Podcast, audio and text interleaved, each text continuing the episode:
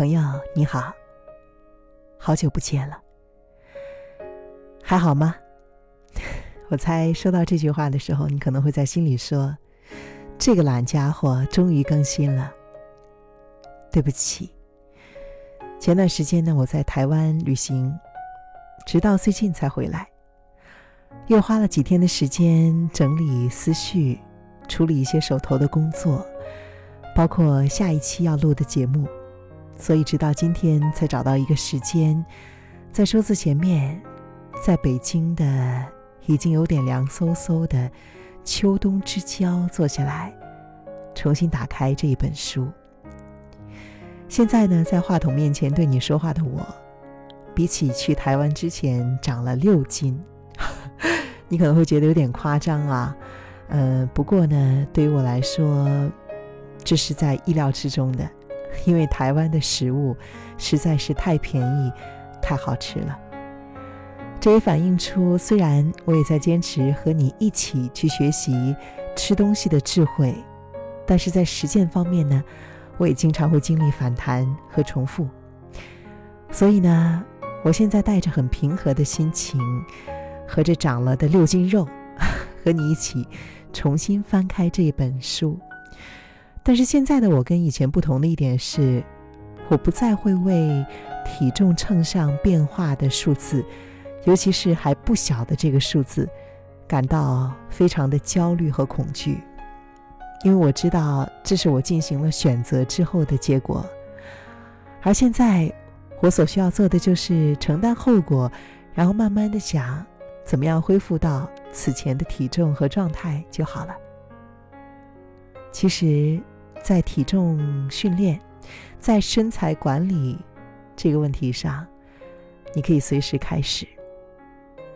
重要的是控制力，能够做自己人生的主宰，是一件很快乐的事情。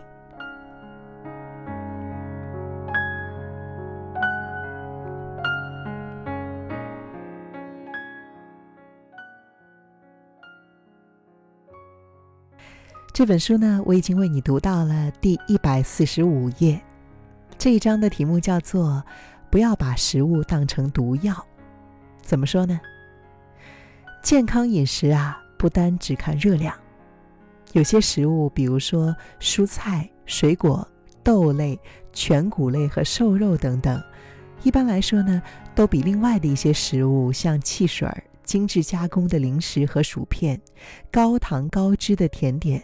还有加工肉品来的饱足，而且更有营养，只不过它们可能看起来没有那么美味。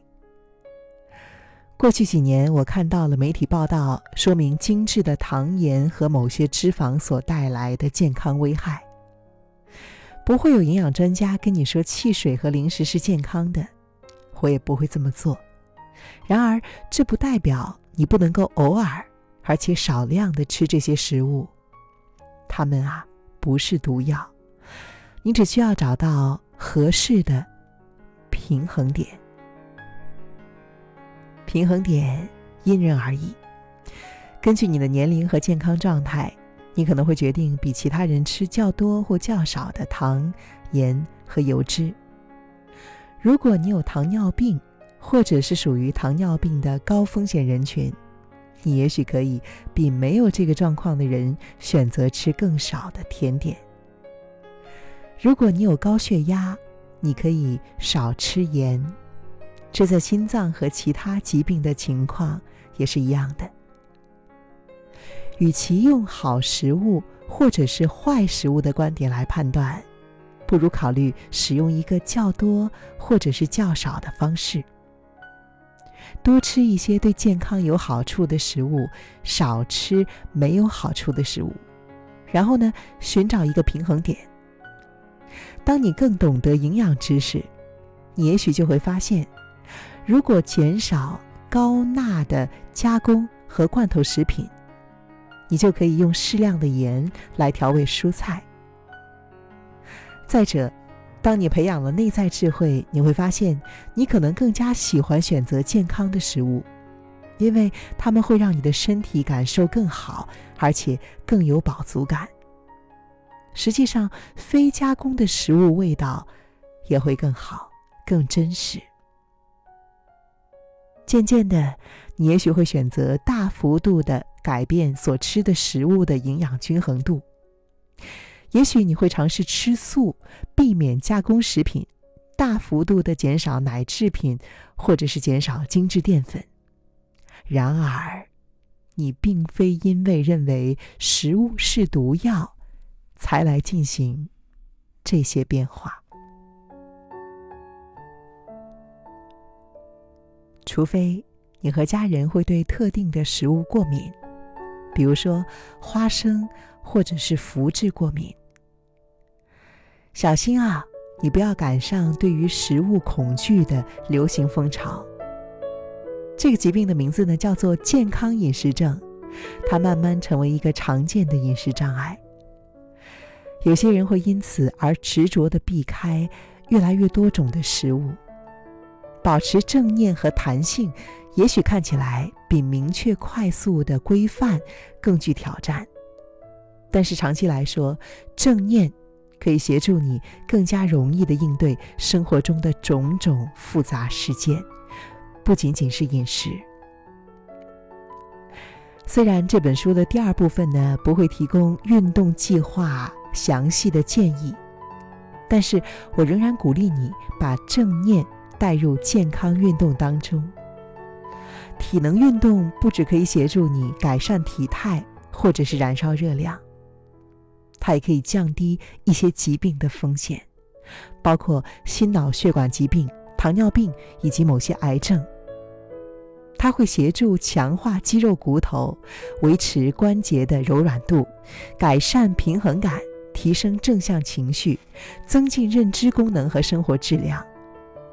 它也会改善情绪，降低压力，协助调试情绪性的进食，渐渐地建立肌肉的强度和耐力。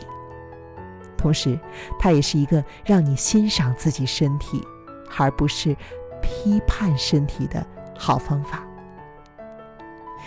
举例来说，你也许会发现，想要改善身心，你只需要少量的体能活动。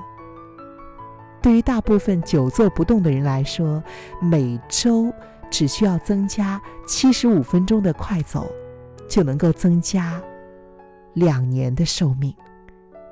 这意味着什么呢？每天只需要花十分钟。如果你花两倍的时间，也就是说每周一百五十到二百九十九分钟。每日是二十到四十分钟，就能够增加三年的寿命。每天六十分钟，你就会为自己增加超过四年的寿命。所以，把运动纳入你每天的生活计划当中，不仅仅是为了减肥，那样的话格局太小了。你是为了要让自己的生命更有质量。其实呢，我在台湾的时候呢，在台南的成功大学看到一句话，在操场上，给我印象很深。读到这里呢，我也很想和你分享。这句话说的是：运动为健康添彩，健康为人生添彩，让我们都能够拥有更好质量的人生。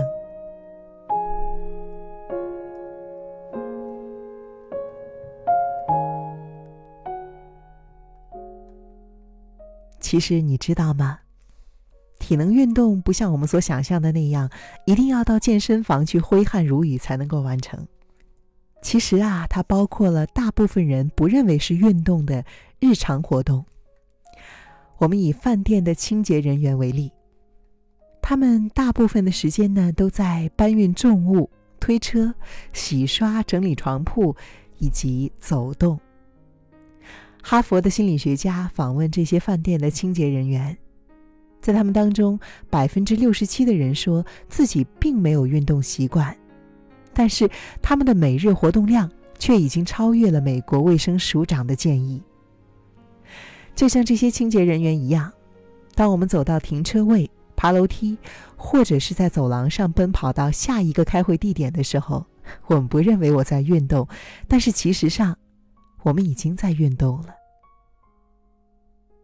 通过正念，你可能会发现自己喜欢跳舞、瑜伽或其他很多的运动，却不喜欢某些运动。你也许会发现，使用计步器可以协助你提高运动的动机，增加每天的活动量。你可以选择走到同事的座位讨论，而不是传简讯；走楼梯，而不要搭电梯。很多学员很兴奋的经由增加步数来达到我们的建议：每周增加百分之十到百分之二十，而不是设定让我们感到遥不可及的每日一万步。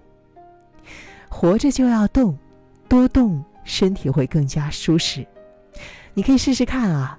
强制让自己一个上午不要动，不要挪窝，你一定会非常难受的。如果你没有运动的习惯呢，有两个注意事项：慢慢增加，以及避免补偿效应。那么问题来了，什么叫做补偿效应呢？研究发现啊，把散步当成是运动，和把散步当成是自然散心的人相比。前者呢，可能会在午餐的时候吃下更多的甜点，来对自己进行补偿，这就是补偿效应了。